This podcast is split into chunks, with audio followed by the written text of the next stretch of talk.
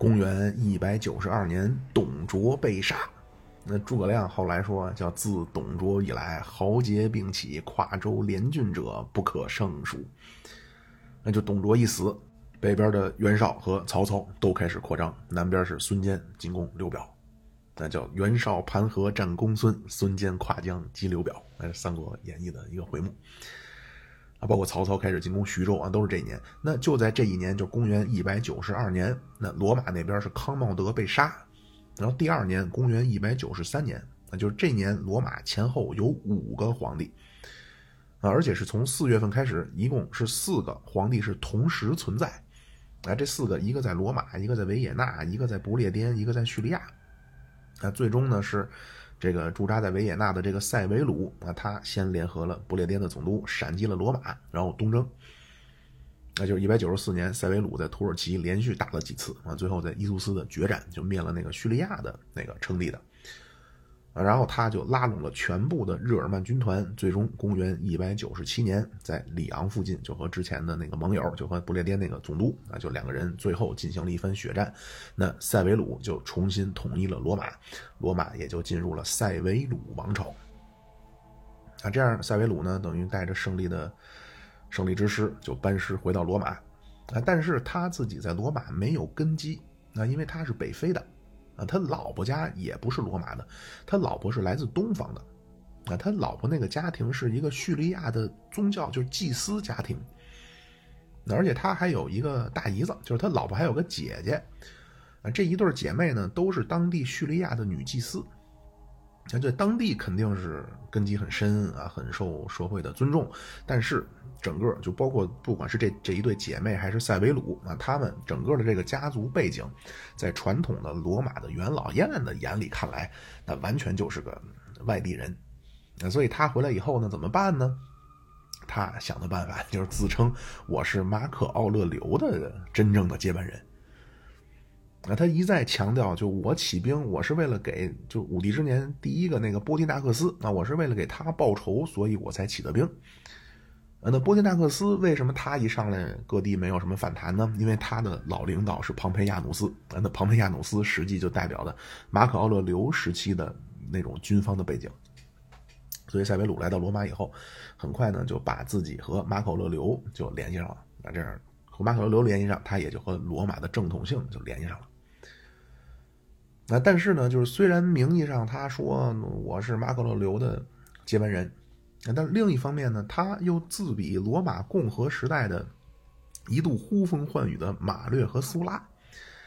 那他一回元老，一回罗马，就给元老院写了一个名单啊，就说这些人都有问题，必须除掉。那他这些名单里的人全都是元老院里边的议员啊。那斯维鲁说：“为什么除掉他们呢？说他们这些人都和之前那个不列颠那个总督啊，他们好像有点说不清道不明。”啊，那这些人就给自己辩解啊，说那会儿你俩是共治啊，而且是你让我们说的，说你是奥古斯都，他是凯撒，你俩是共治皇帝啊，啊，所以我们跟共治皇帝喝喝酒、吃吃饭、联络联络感情，那很正常。塞维鲁，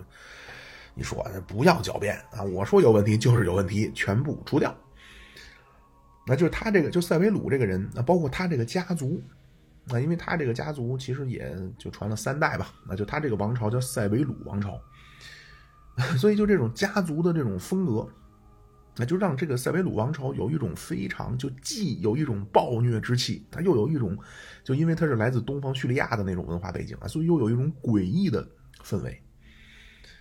那就他这个名塞维鲁这个名字，那就拉丁语叫塞维鲁斯那塞维鲁斯在拉丁语的意思就是严苛的、严厉的意思。啊，比如说皇帝很严厉，那就叫凯撒 est severus。就如果说，当然这么说，当时不会有人直呼其名了。比如塞维鲁还，嗯，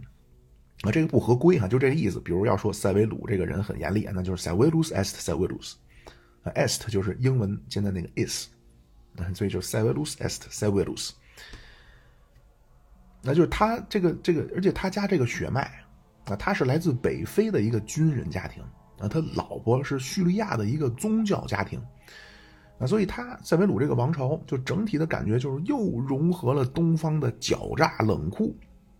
又有北非的鲁莽短视，还有罗马军人的那种好大喜功、血腥残暴。啊，就这个咱们今天后面会说，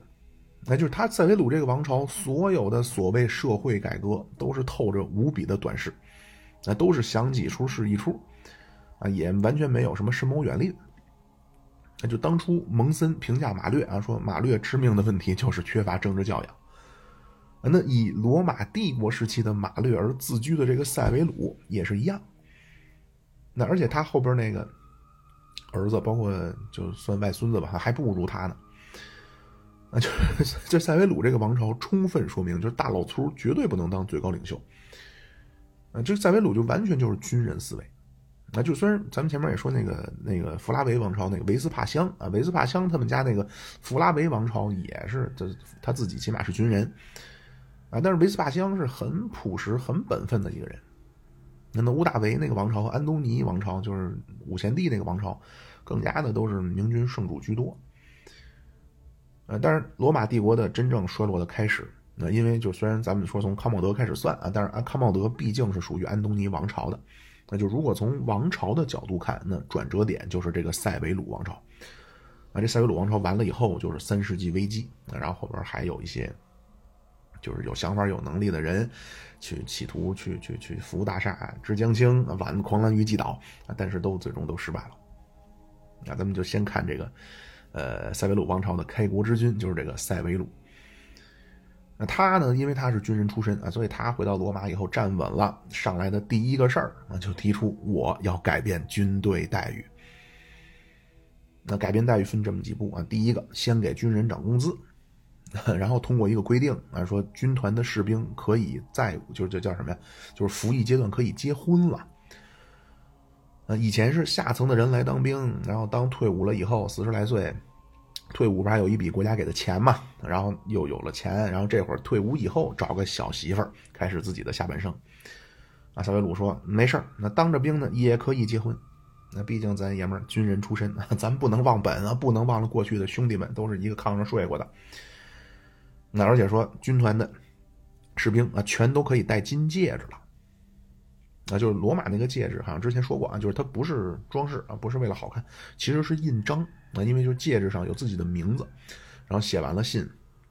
拿这个戒指上面摁在这个封泥上。呃，所以以前是最起码好像是百人队还是大队长啊，就才才能戴戒指。塞维鲁说，从现在开始，所有罗马军人都有资格戴金戒指。包括其他等等一些，就是一些举措啊。总之，就是罗马的军团从塞维鲁时期开始，就生活非常滋润了，啊，工资也上涨了，那生活也也也宽裕了。那他肯塞维鲁肯定是好心啊，但是他这么一弄，就出现一个后果，就是罗马的军人和社会完全脱节了，军人就成独立王国了。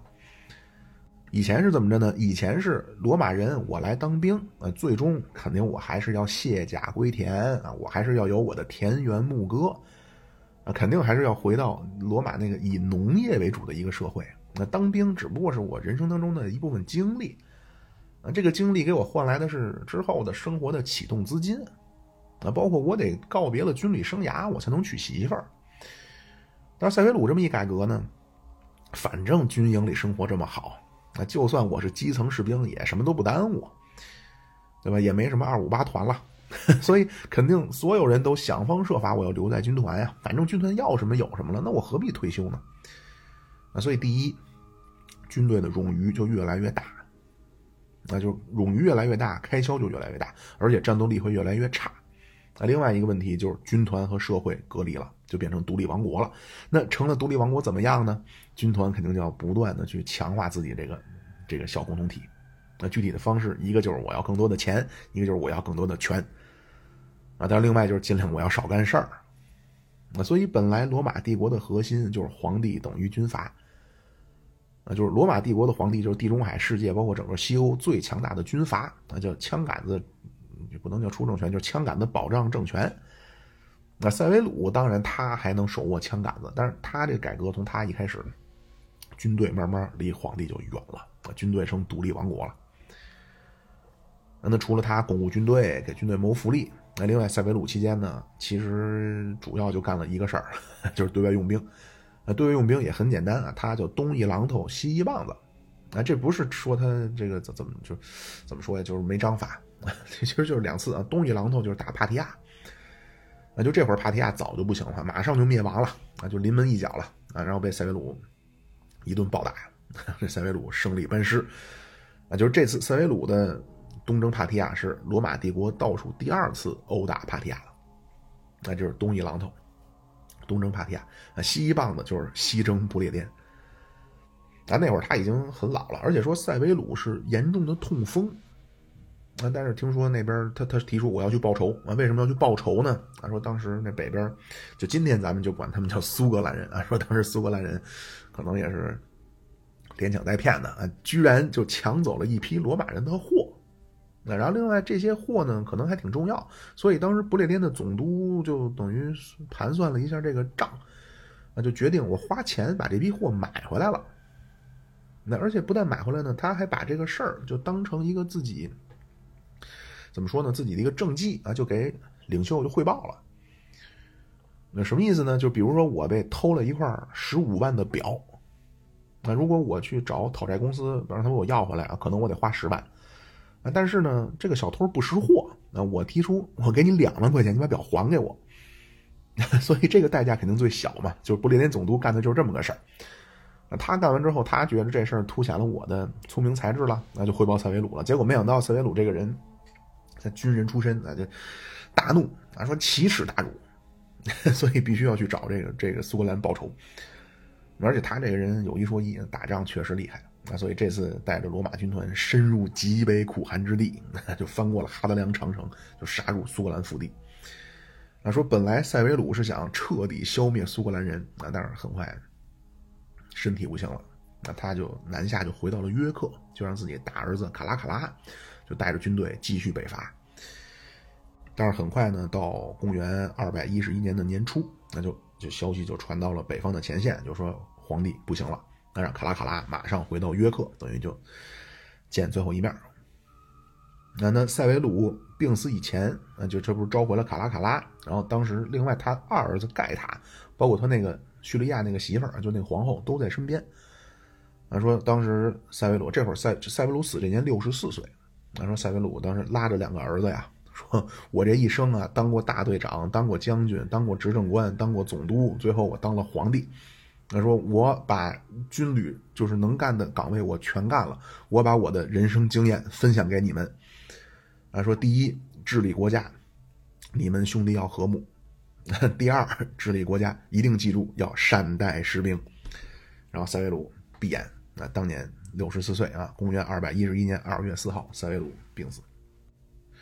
嗯，点评两句，就是这个塞维鲁非常像马略和庞培。”嗯，都是就是能力很出众的军人，而且他更像马略啊，就都是从底层进入了政坛啊。但是他和那二位的时代不一样啊，就他比马略和庞培首先都走运啊。马略和庞培是遇到了两个共和时代非常杰出的军人政治家啊，就是马略遇到了苏拉，庞培遇到了凯撒。另外就是这所谓时代不一样呢，就是共和时代，当时元老院是实力最强。啊，但是到了帝国时代，或者说到塞维鲁这个时期呢，元老院完全就被皇帝压制了啊，就皇帝成了万人之上，而且塞维鲁也没碰到凯撒那种对手，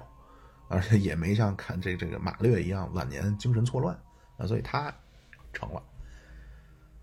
那但是这个人呢，一方面有运气啊，但是塞维鲁包括他那个儿子，真的就是好大喜功啊，又没有远见，而且就有那种暴虐之气。那然后咱们就说塞维鲁这个接班人。就塞维鲁，咱们就忘了说了啊，就除了他比较的粗犷、比较的单细胞，很重视军队啊，另外就是塞维鲁特别重视家庭，所以他特别像就是美国那种叫红脖子，就那种价值观。那他，咱说他那老婆东方的，就是叙利亚的祭司家庭，那那他那个家庭呢，本来都是要去侍奉东方的太阳神的，那就他这个老婆说，其实还挺好啊，也不搞阴谋诡计，也不传闲话，也不嚼舌头根子。啊，加上这个老婆呢，也是能力很强啊，就总之挺好的一个妇女。然后他和这个谁塞维鲁和这个女的呢，就生了两个儿子，老大就叫卡拉卡拉，老二叫盖塔，啊，这卡拉卡拉也不是原名啊，这卡拉卡拉是就咱们说那卡里古拉，就卡里嘎是是是是那个罗马的小军靴，就咱们翻译叫小军靴，其实实物是特别像那个《天龙八部》李国林老师演的鸠摩智那版穿的那个皮凉鞋，就是罗马军就是军人的百人队长穿的那个皮凉鞋，那个卡里嘎，那就因为小卡里古拉在军营长大嘛。这卡拉卡拉是什么呢？是罗马好像是罗马的，也是军军营里边什么，好像是披风，那总之也是个外号。那这个谁等于塞维鲁这一家子是一家四口？那那塞维鲁得势以后去哪儿都带着这他这一家子，然后他发行那个纪念币都是一家人的合影，包括东征帕提亚，都是带着孩子带着老婆，然后回来一起一家人参加凯旋式。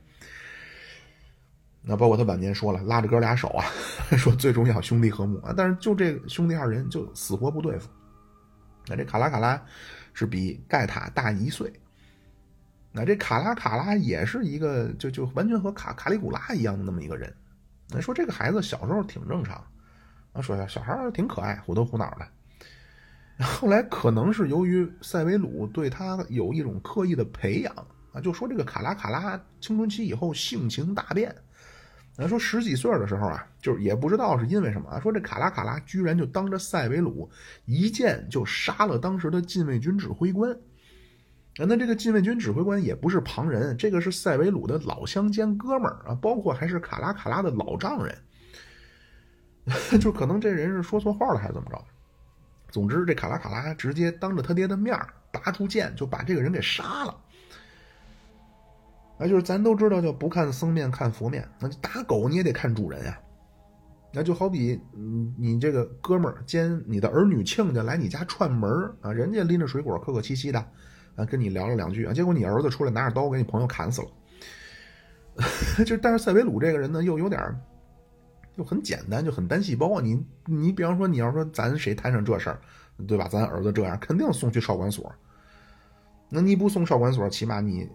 看心理医生去。但是这塞维鲁完全没有没没没有去进行什么补救，就是如此暴虐的一个卡拉卡拉。啊，包括他肯定他也知道卡拉卡拉和他这个弟弟盖塔就有这种仇恨的，双方就就起码主观上卡拉卡拉看这盖塔不顺眼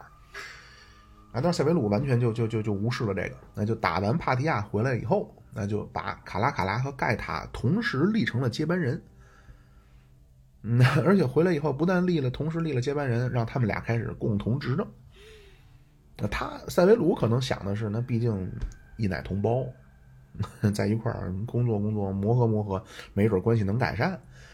那结果那叫卡拉卡拉恨上的人，那就算在阎王簿上记上名了。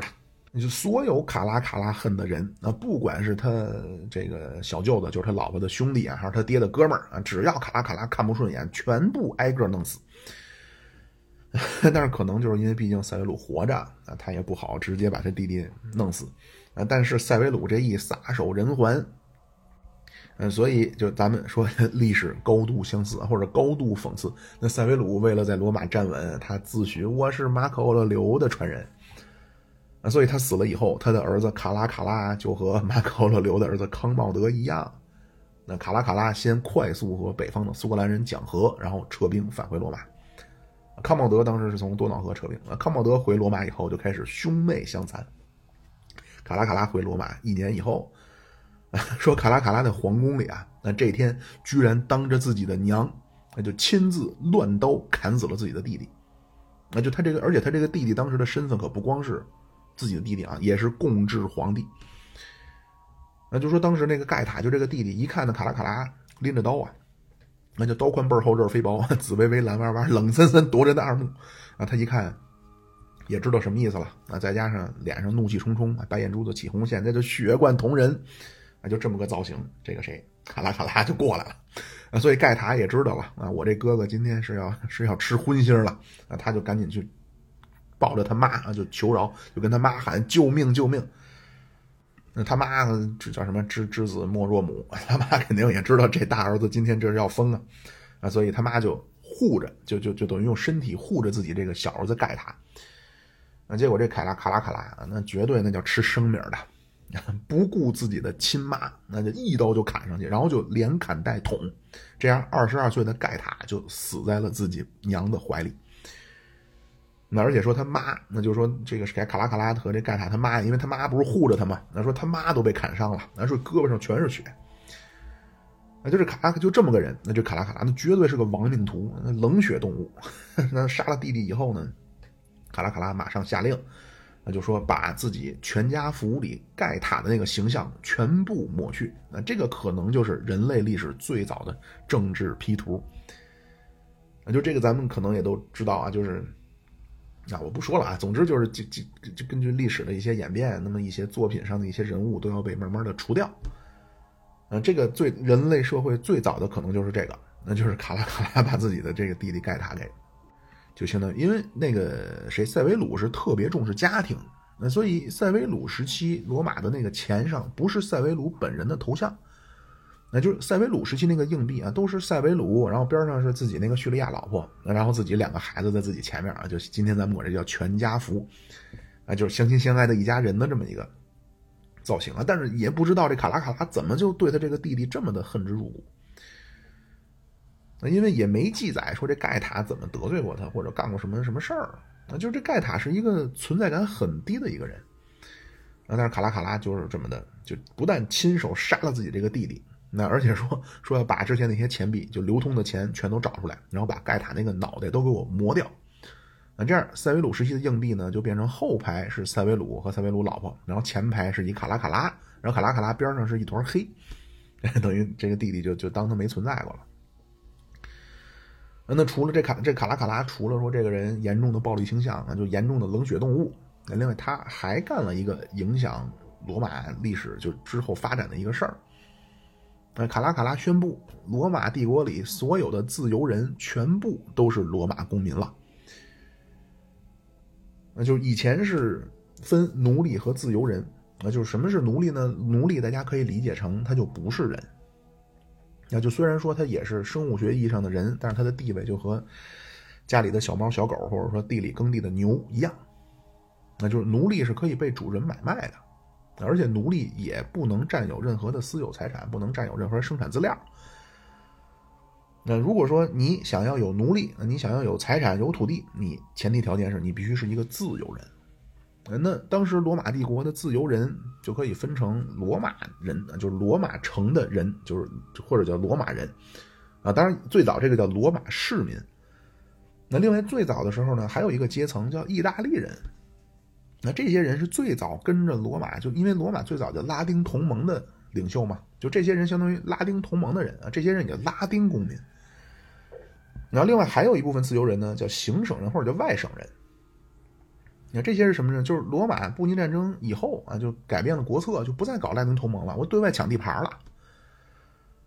那就我对外新征服的地方就叫行省啊。所以这些新征服的这些地方人，什么迦太基的呀，包括什么叙利亚的，这些都叫东方的行省人，那或者北非的行省人。啊，那这三层地位最高、权力最完善的，就是罗马公民，或者那会儿叫罗马市民。那就罗马市民有完整的从控告权到。选举权、被选举权等等这一系列权利。那而且最早的时候，因为对对外打仗嘛，那打赢了分战利品的时候，是罗马人分拿大头。啊，那意大利半岛上那些拉丁同盟那些叫拉丁公民，最早打仗了，打赢了，那他们也能拿战利品啊，但是分小头。啊另外，拉丁公民没有选举权和控告权。然后再。接下来的虽然也是自由人啊，但是他们因为是对外扩张以后被征服了的嘛，就是设立了行省的这些这这些行省人。那如果再对外打仗的打赢了，分战利品，虽虽然说拉丁公民拿小头啊，但是行行省人连拿的权利都没有啊，他只交税。那不光交税，战打仗还得出兵，那就出兵的时候都是平等的，但是战利品分三六九等。那所以都是自由人，但是其实待遇不平等。那最早的提出对这个制度有意见的谁呢？是格拉古兄弟，或者具体的说就是格拉古弟弟。那格拉古弟弟当时就提出啊，说我就起码他那个改革一部分啊，就是说让一部让拉丁人能当罗马人，让行省人能当拉丁人。那因为格拉古兄弟他们看到的罗马就是社会阶层就是分化越来越大，包括社会的阶层固化越来越。越来越严重，所以他们要进行一套就平均主义的，就平民平民就就叫平民派的一套改良改改改改良政策。那具体到这个公民身份的呃这这部分平等，那那言外之意就是三等人能当二等人，二等人能当一等人，那就明面上这么说的。那但其实真正因为三等人能当二等人，二等人能当一等人了嘛，所以其实三等人也能当一等人了。那就等于提出了这么一个，就平均的，就就就就平等的这么一个路线。啊，但是格拉古蒂后来被杀了，然后但是被杀以后呢，就是所谓因为这个三六九等的问题就爆雷了，就是同盟战争，就是罗马昔日的拉丁同盟的盟友不满自己沦为二等公民。那他们就成立了意大利国啊，就要要来打罗马，这就是同盟战争。那那同盟战争当中，代表罗马去作战的一个司令呃一个执政官啊，当然作战也是司令，那这个就是卡凯撒的大伯。那而且同盟战争当中，苏拉就完成了华丽的转身，就从之前北非的朱古达战争当中的一个谈判专家，就变成了一个领兵大将。啊，然后他就带着同盟战争当中自己的这个本部人马，就打了第一次米特拉达提战争。然后在东方坐稳以后，苏拉反推罗马，清算了平民派，就建立了苏拉体制。就这个都是之前说过。那同盟战争打完了，罗罗马就把公民权开放给拉丁同盟了。那等于这个这个身份的问题暂时就平息了。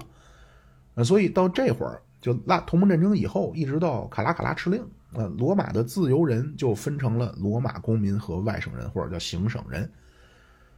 那罗马人和行省人之间在表面上的待遇区别，嗯，就是一个是为国家尽的义务不同，另外就是所谓税收的标准不同。另外还有一个隐形层面的，就是罗马人是就是自自我感觉更良好一些的，那就更高高在上一些的。但是卡拉卡拉大手一挥啊，说从此罗马没有什么行省居民了啊！这不是说卡拉卡拉有什么启蒙时代的什么人人生而平等这种 这种精神啊，或者说什么工农出身，我要给工农谋幸福，不是。那卡拉卡拉他做这改革的核心是他要加税，就是原因很简单，因为从塞维鲁开始，他的治治国思路就是不断的我要给军队好处，给军队好待遇嘛。所以国家眼看着财政体系就负担不起这么庞大的军费开支了，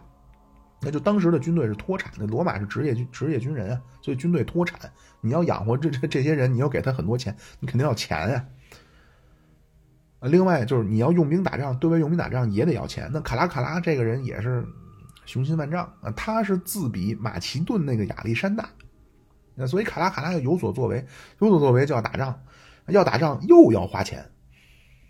所以他进行这个改革的核心是他要他要搞钱，那钱从哪搞呢？那恐怕有两方面原因，一方面原因呢，就是因为他确实他是北非出身啊，他不是罗马的大贵族。另外还一个原因呢，就是确实罗马人有钱，所以要搞钱就得从罗马公民那儿搞。那么这样呢，就推出了他的这一套。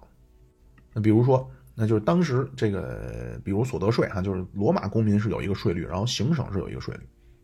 那所得税行省是百分之十，呃，罗马公民所得所得税是收入百分之五。那卡拉卡拉改革，卡拉卡拉敕令啊，说所有的行省人都变成公民了。当然这样呢，那你是不是说变成公民，你行省人的税也就从百分之十变成百分之五了呢？那那怎么行？卡拉说那卡拉卡拉说那不行。而从说从现在开始，所有罗马人的税都提高到百分之十，那就是身份变成罗马人，然后税变成行省人的税。所以卡拉卡拉就是或者叫卡拉卡拉敕令，最终在税收上的体现就是对于行省人税收它没变化。啊，但是罗马公民就是核心区域的人，他的税变了，就变成之前行省人的税了。啊，另外对于外地的，就是行省人来说，啊，他现在我也成了罗马人了。所以他是没没什么损失，那真正不爽就是罗马人。所以几年以后啊，因为他这个改反弹太大，所以税率就调整回去了，但是公民权就收不回来了。那就真正有影响的其实是公民权，就是他是为了搞钱，然后把公民权放开了，但是没想到呢，配套的那个税率过几年就调整回来，但是公民权就一去不复返了。啊，那公民权。人人平等又有什么问题呢？这不挺好的吗？那就是公民权，这个在当时某种意义上说代表着就是罗马的上升通道的一个标志或者叫里程碑。那就这个标志没了，所以社会流动的积极性变差了。那就今天咱们当然觉得啊，那很现代，人人生而平等。那但是在当时那个历史环境，你一个人变成罗马公民，就和咱们中国这边就古代你成为一个士大夫阶层，那就差不多一个性质。就是社会上升，就是这个这个上升阶梯上重要的一环。那就希腊城邦啊，希腊城邦的公民是纯血缘关系。那如果你没血缘关系，你再怎么厉害，你亚里士多德，你也不能成为 雅典城邦的公民啊！你再怎么表现好，你再怎么聪明都不行。然后那个罗马，那就是特别是从凯撒开始啊，就罗马的公民权等于就变成了一个奖状啊，就颁发给那些愿意来，包括这个比较聪明啊、比较的富有的这些高卢人。那等于这个就形成了一个象征。希腊就没这个，希腊就很简单啊，社会分成两层，奴隶和公民。然后公民是看血缘啊，不，你再怎么厉害，你不可能给我，比如说雅典，我不可能给我给我爹奋斗成一个雅典血统来。然后公民阶层通过某些特定的形式形成决议，那比如说斯巴达那套体制，比如雅典那套体制啊，但是这但是总的来说就是社会就分两个阶层，一个叫奴隶，一个叫公民。嗯，罗马就比这个复杂，罗马底层也是奴隶，那但是奴隶呢，你可以变成解放奴隶。那就是所谓变成解放奴隶，就你变成自由人了。你变成自由人以后，肯定你目标是要变成罗马公民，然后进入政府，然后就是所谓进入这种就进入元老院。那当然还有一种可能，就是如果你是一个外省人啊，你本来是自由人，你表现好啊，你外省人也能担任公职，然后进入元老院啊，然后这样你也能成为罗马公民。那就比如图拉真、哈德良都是都是外地人，然后奋斗的好，成罗马人。那所以这是就怎么说呢？有一个罗马公民在这儿当一个，就跟今天什么北京、上海户口似的，那就能让人产生一种社会流动的。就当然这个这这这本身也不公平，因为那凭什么你生出来就有呢？啊，但是起码在那因为我这身份，我说这话要站出来不腰疼啊。但是就是你在这上升通通通道当中，啊，我这么举这个例子啊，比如说啊，我现在我是一个业务员，我是一个基层办事员。啊，然后我能奋斗，我能奋斗成经理，然后奋斗经理，我能是什么什么总监啊，然后我能部门总经理，然后当什么，就反正慢慢你往上有个奔头。那但是卡拉卡拉敕令一出来，那就税收那个咱们不说啊，因为税收那过两年给废了。那但是公民权这一平权就一平均，那就之前有罗马公民权的人，就他也没什么自豪感了，因为大家都一样了。那所以国家再有什么危难也没什么使命感了，那行省人也就没什么进取心了。反正我已经罗马公民了，那而且他们这些人也没有罗马公民之前那种，就是之前罗马公民那种荣誉感、使命感。那就我刚才那个例子，就等于什么呢？等于从今天开始，咱们公司所有人都是总监了。那你有什么奔头呢？那另外还有一个就是人，就是这是人的一种心理。那就都愿意去给自己去贴标签啊，或者都是愿意去建立某种共同体。嗯，以前是，嗯，他是行省人，嗯，我是罗马人啊，你是元老院的人，那 现在都是罗马人，那分类原则靠什么来找组织呢？啊，当然你也能分出来啊啊，你是元老院的，我不是元老院，但是对于社会的主力军，那现在都是罗马人了，那又都是罗马人，那我怎么分呢？那所以就变成啊，我家祖上是老罗马，你们新罗马。那就是这种鄙视链肯定是不对啊，但是它就是存在。以前这个鄙视链，我能通过奋斗我往上钻，那虽然很残酷，但是对于有能力的人来说，我还能我还能往上走。啊，但是现在都是罗马人，那鄙视链变成什么了呢？那就变成祖上了。那就我爷爷的爷爷就是罗马人，你爷爷的爷爷是高卢人，是野人。那那你再怎么奋斗，你你怎么厉害，你不能给你爷爷的爷爷奋斗成罗马人吧？所以，一方面都是罗马人没奔头了；另一方面，靠祖上分类，那社会慢慢就这活力就完全丧失了。那另外，卡拉卡拉还干了这么几个事儿啊，就是卡拉卡拉继承了塞维鲁能征善战，包括好大喜功的这个基因啊，他去北方打仗去了。那过程中呢，他就让自己那个娘啊，就是塞维鲁那个叙利亚老婆啊，让他妈帮着料理朝政。那因为他妈之前那胳膊不是砍伤了嘛，那估计当然皮外伤啊，很快就好了。卡拉卡拉去北方，那就是现在这个记记记载也不明确啊，但是肯定是在哈德良和马可洛流之后，卡拉卡拉又一次整顿了北方的防线，那而且有一说一啊，应该是还不错。那整顿日耳曼人的边境以后，那卡拉卡拉就要向自己的偶像亚历山大学习啊！我要发政府去去发动东征。那就他这个谁卡拉卡拉崇拜亚历山大到什么什么程度？这亚历山大特别喜欢荷马史诗，那所以卡拉卡拉也天天装模作样捧着荷马史诗挑灯夜读。亚历山大是特别崇拜阿克琉斯，所以卡拉卡拉也声称我也崇拜阿克琉斯。那而且阿拉因为阿克琉斯跑得快嘛，所以卡拉卡拉专门举办短跑比赛纪念阿克琉斯。然后那荷马史诗《伊利亚特》那讲的特洛伊战争，那 就是特洛伊战争当中阿克琉斯大战赫克托尔嘛。那所以卡拉卡拉也是啊出征，我要去平掉特洛伊古战场。那最终呢，卡拉卡拉从土耳其到达了安条克，然后就组织了一支大军啊，说这次除了当地的东方的叙利亚军团，还调过来一部分多瑙河防线的。那就最后一次殴打了帕提亚，那就这是罗马最后一次打这个老对手帕提亚了。那就这个咱们就是要客观啊，就这个家伙卡拉卡拉这个家伙，虽然说这暴力基因，这亡命徒，但是军事能力应该是继承了塞维鲁，打仗确实厉害。他说他俘虏了不少的帕提亚士兵，包括还抓到了帕提亚的皇太后。那就这会儿帕提亚国王他妈那都被抓住了。而且他崇拜亚历山大，就是亚历山大是东征霸占了波斯公主，那所以卡拉卡拉就提出啊，说那个我现在俘虏了你们的老娘啊，所以你能不能用小的换老的？你把女儿换给我，嫁给我，我放回你妈去。然后说放回去以后呢，你妈就是毕毕竟咱们两边就就联姻了，然后罗马和帕提亚咱们就合并了算了。结果，这话本来可能也就是谈判当中的一个一个小技巧，一个权益不能就是托叫什么呀？托词。结果没想到这叫人抓住话把了。那因为本来卡拉卡拉上来之后就是暴虐之气非常的重啊，结果这话把一出来啊，下边的人 一解读啊，说哎，这卡拉卡拉就是当年那个安东尼啊。那就安东尼当年就在东方跟克里奥佩特拉就搞在一起，那然后就说要把自己手里边的东边的罗马，那就给埃及艳后当当当聘礼，那所以这帮人就说说现在卡拉卡拉他要走上安东尼的老路了。他说这个家伙本来跟罗马关系就不深，下一步眼看着他就要卖国，那所以这样呢，这个人啊，这个禁卫军指挥官，这个人叫马克里努斯，那他就等于挑动了群众的不满，然后他就带着人就把卡拉卡拉给杀了。杀了以后，他就自己当皇帝了。那听到这个消息以后，卡拉卡拉的妈，那就是那个塞维鲁这个老婆，就是叙利亚这个女祭司，二话不说就自杀了。那等于这个老太太是先死了丈夫，然后大儿子杀了二儿子，然后大儿子又被别人给杀了。但是就是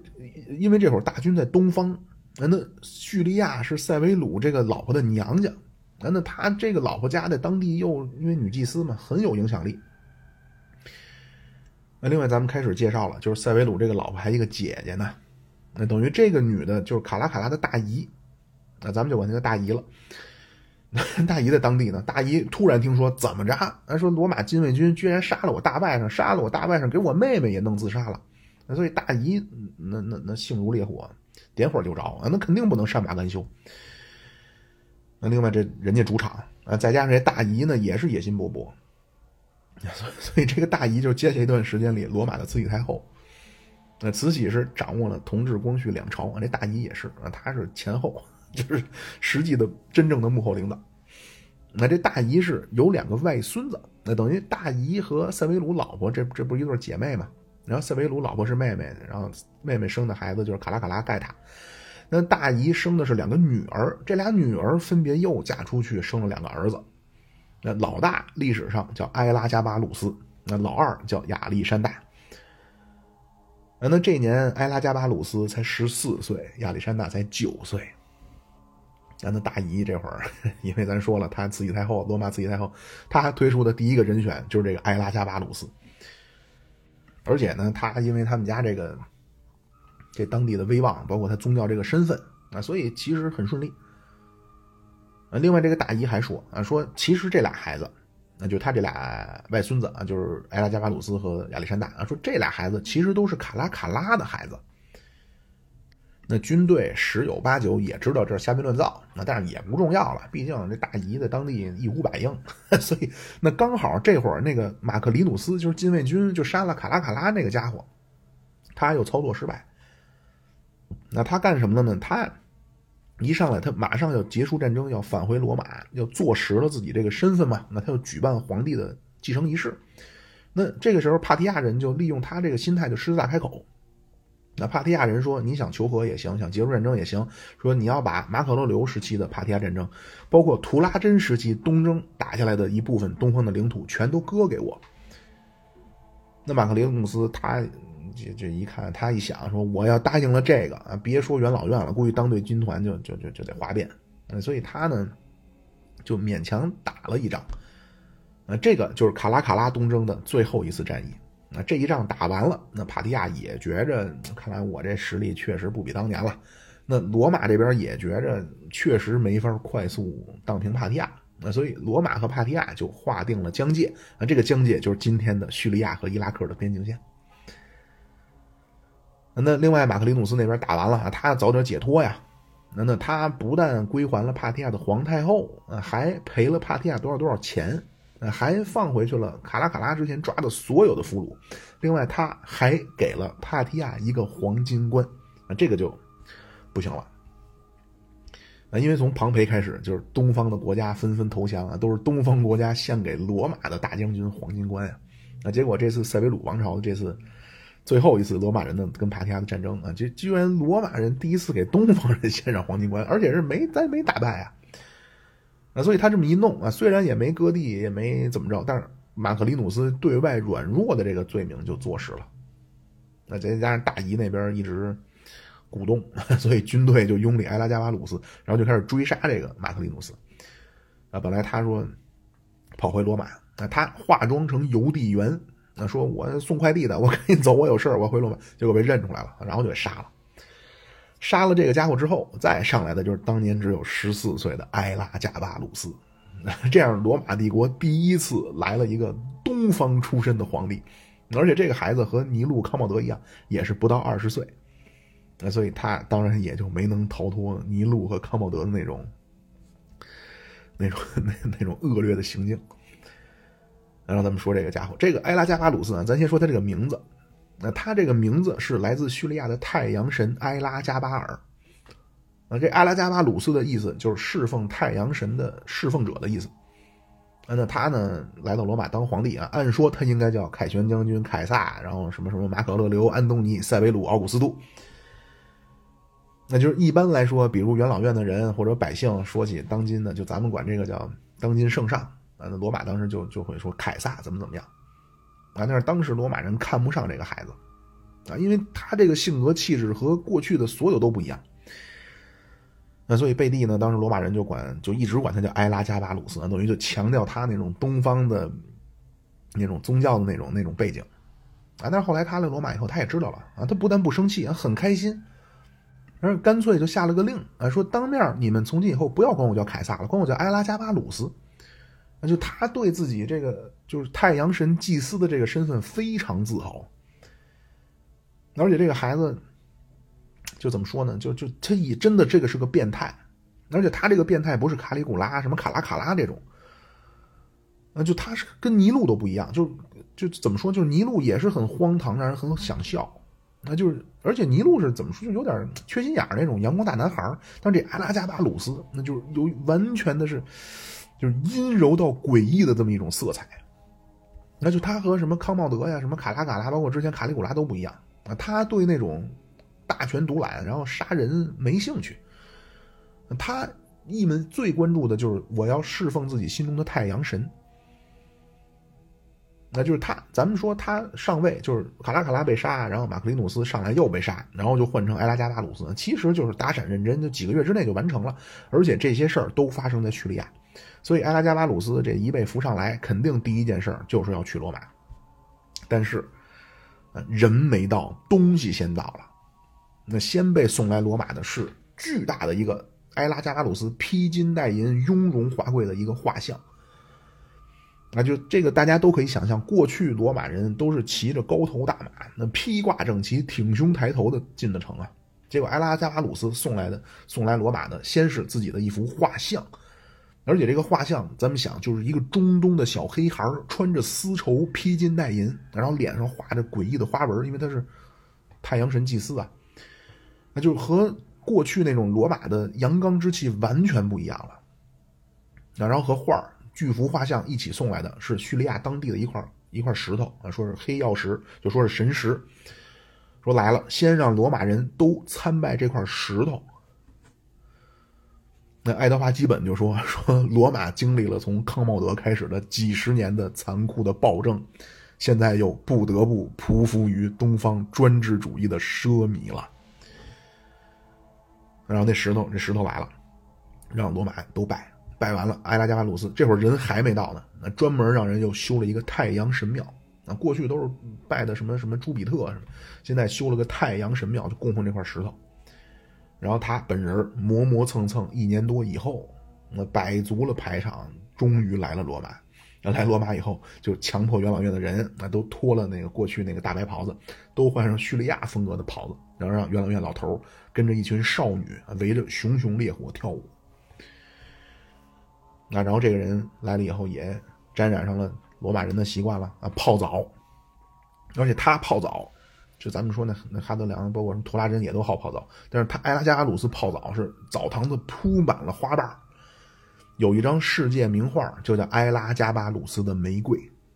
那就他埃拉加巴鲁斯时代罗马皇宫完全就是笑傲江湖、东方不败那种，就是诡异阴柔到让人头皮发麻那种气质。啊，而且这个也很像，就东方不败是自宫了，然后就等于他就就就就心理上也变了，然后就和杨莲亭两个人就那什么，那埃拉加巴鲁斯也说啊，说要给自己阉掉，那那他们的身边人肯定不能同意，那肯定加强保护。那所以就是每次他他不是一两次，说经常就看他这块开始消毒，那一看他消毒，赶紧下边人就过来抱着他，就抢他的剑，就不让他去变性。那所以东方不败那边变性成功了，然后找了个。满脸胡子大汉，啊，那埃拉加巴鲁斯是 被下边的人等于频频阻挠，他他无法变性。那但是你不让我变性，好，那今天讲话那变成女装大佬了，那就是罗马帝国的皇帝天天穿着叙利亚女人的衣服，然后化着浓妆，啊，然后他找了一个奴隶啊，说我就是你老婆，那他是这个奴隶的老婆，然后让他所谓的这个丈夫啊，天天家暴他，然后天天骂他出轨，骂他不守妇道，然后就打他。他在那儿挨打，十分享受。那为什么说要打他出轨呢？那因为这埃拉加巴鲁斯，他还有一个爱好就是穿着女装去妓院，然后穿着，因为他穿着女装嘛，然后让罗马人来角色扮演，就等于让罗马人来强奸他。然后他刚开始假装不同意，后来人家强奸他就开始享受。那回去以后，那奴隶那边在家扮演丈夫，啊，就骂他不守妇道，骂他出轨，然后打他，这一套形成一个完美的。行为逻辑闭环，那所以这么一搞，不但罗马人 完全受不了，那卡拉卡拉那个大姨啊，就是塞维鲁老婆的那个大姐，那大姨都受不了这埃拉加巴鲁斯了，那就说这孩子完全无药可救了。那所以公元二百二十二年，十八岁的埃拉加巴鲁斯被砍死，然后尸体一路就从皇宫拖出来，就扔进台伯河。然后把所有埃拉加巴鲁斯时期修的关于叙利亚那边的宗教东西全给毁了。哎，但是说那石头，那个好像意义非凡，就最终只把那块黑石头送回给了叙利亚。那埃拉加巴鲁斯死了以后，大姨就让另外的一个外孙子，就是当年十四岁的亚历山大就上了皇位。那这个亚历山大其实人不错，而且说这孩子喜欢看书，特爱看柏拉图、看西塞罗，而且这个人。性情温和，所以其实这个亚历山大，那他是这个塞维鲁王朝本来最有希望能有所作为的，就因为他这个人首先仁爱之主，而且也不是大老粗，爱看书嘛。那另外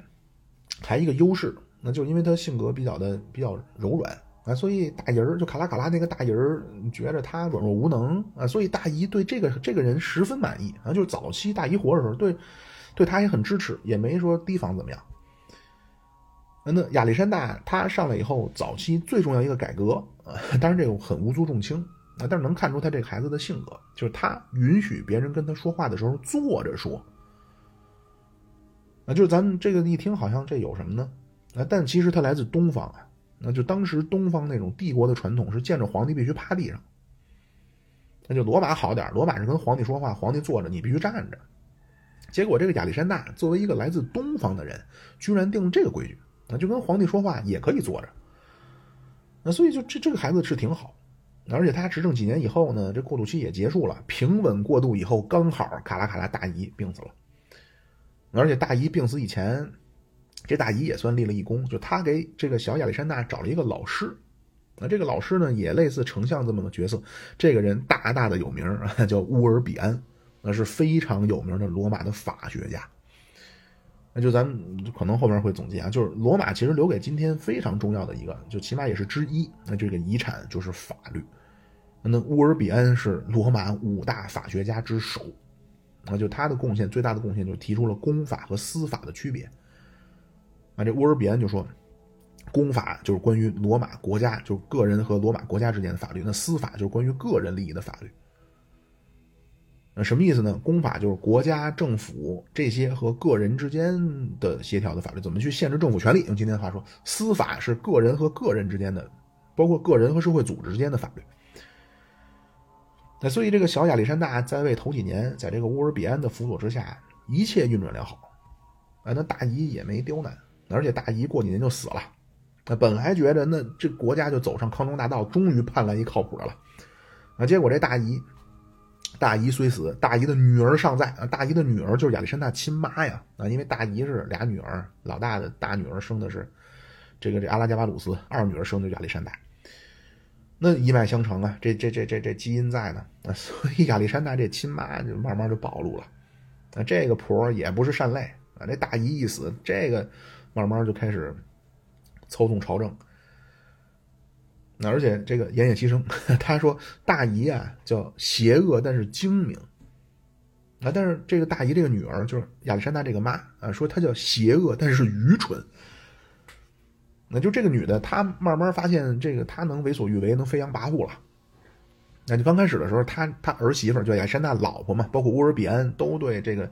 这个女的提了一些看法。那最终矛盾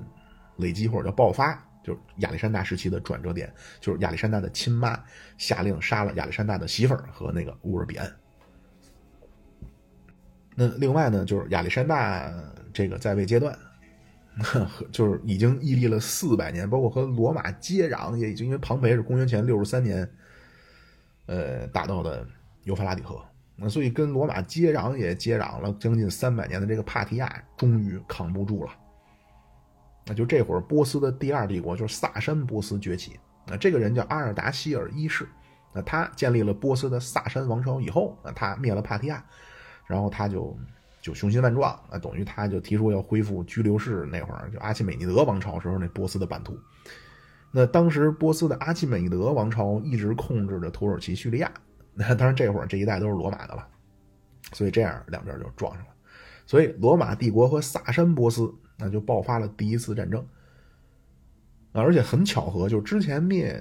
阿基美德王朝的马其顿的那个也叫亚历山大。那波斯第二帝国一上来就是萨珊波斯和罗马相遇啊，第一次罗马这边御驾亲征，统帅也叫亚历山大。那就罗马和波斯，那这这个罗马和波斯战争一共打了四百年啊，罗马就管这个叫波斯战争。那后来到东罗马帝国，就东罗马的岳飞贝利萨留，那就是二十出头，在波斯战争当中大放异彩。那那罗马的波斯战争的开端，或者叫双方的第一次这种爆发，那就来自萨珊波斯的阿尔达希尔一世对罗马帝国的亚历山大塞维鲁。那那这次呢，罗马打赢了啊！就是虽然塞维鲁王朝虽然就是咱们说他他他基本的改革都错了，那但是军队还挺厉害啊，所以这次罗马节节胜利。啊，那这次罗马帝国和萨珊波斯第一次较量，罗马帝国大胜。啊，这次也叫一战打出了二十年的和平。啊，但是亚历山大这个妈啊，就咱说这个这这真是不怕没好事就怕没好人啊，他老想刷存在感啊，他还他就瞎指挥。那另外当时日耳曼前线那边传来消息啊，说日耳曼人听说要进犯啊，但是来说其实那会儿经过卡拉卡拉之前在北方的整顿，说日耳曼防线固若金汤，完全没事儿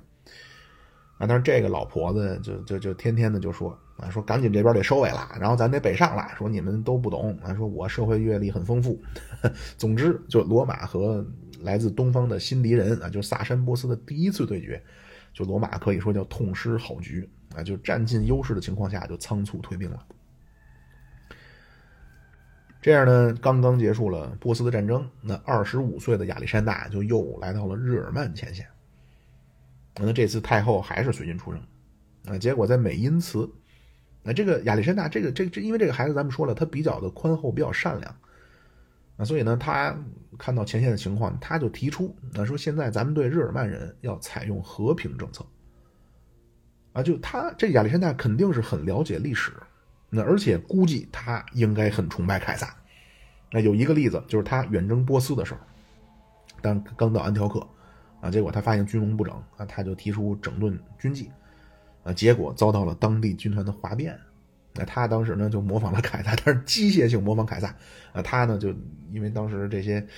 这这底下人就就吆三喝四呗，啊，他就说你们不听命令就退伍，啊，结果发现还是镇不住。那他就说：“公民们，请你们放下武器，马上离开。”那这个咱们之前说过啊，就是凯撒当年就瞬间平息第十军的哗变，就靠的这句话。啊，但是背景是凯撒那帮人跟着凯撒的高卢出生入死八年了啊，都是叫的兄弟们、战友们啊。结果凯撒发听说哗变来了，来了第一句话：“公民们。”一改口叫“公民们”，第十军受不了了，然后最后第十军是磨刀霍霍去北非军。风卷残云去了啊！但是亚历山大那跟这帮人呢萍水相逢第一面，人家不听他，他说公民们放下武器，马上离开。那结果这些人呢，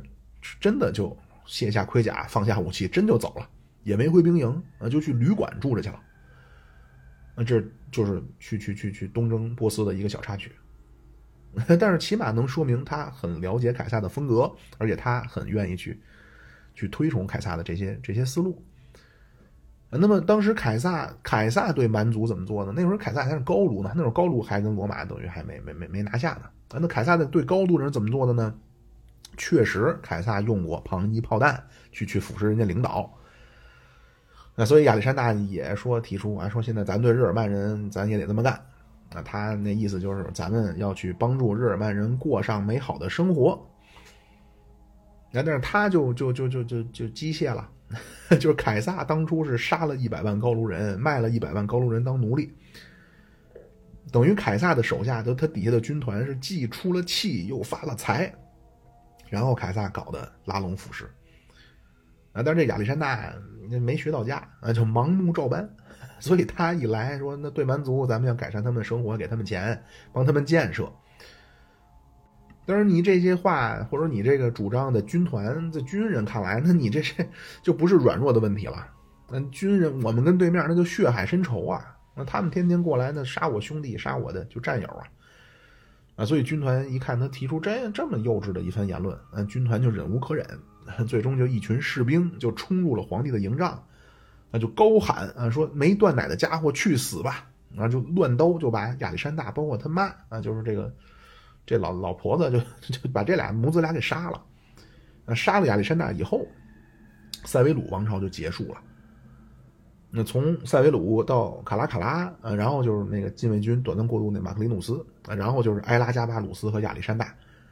等于第一个塞维鲁王朝第一个皇帝塞维鲁，然后第二个皇帝就是塞维鲁的儿子，就是卡拉卡拉，包括很短暂的盖塔，就二帝共治，然后卡拉卡拉是主要的，然后短暂上来了一个没血缘关系的。然后就是塞维鲁的两个远房外孙子，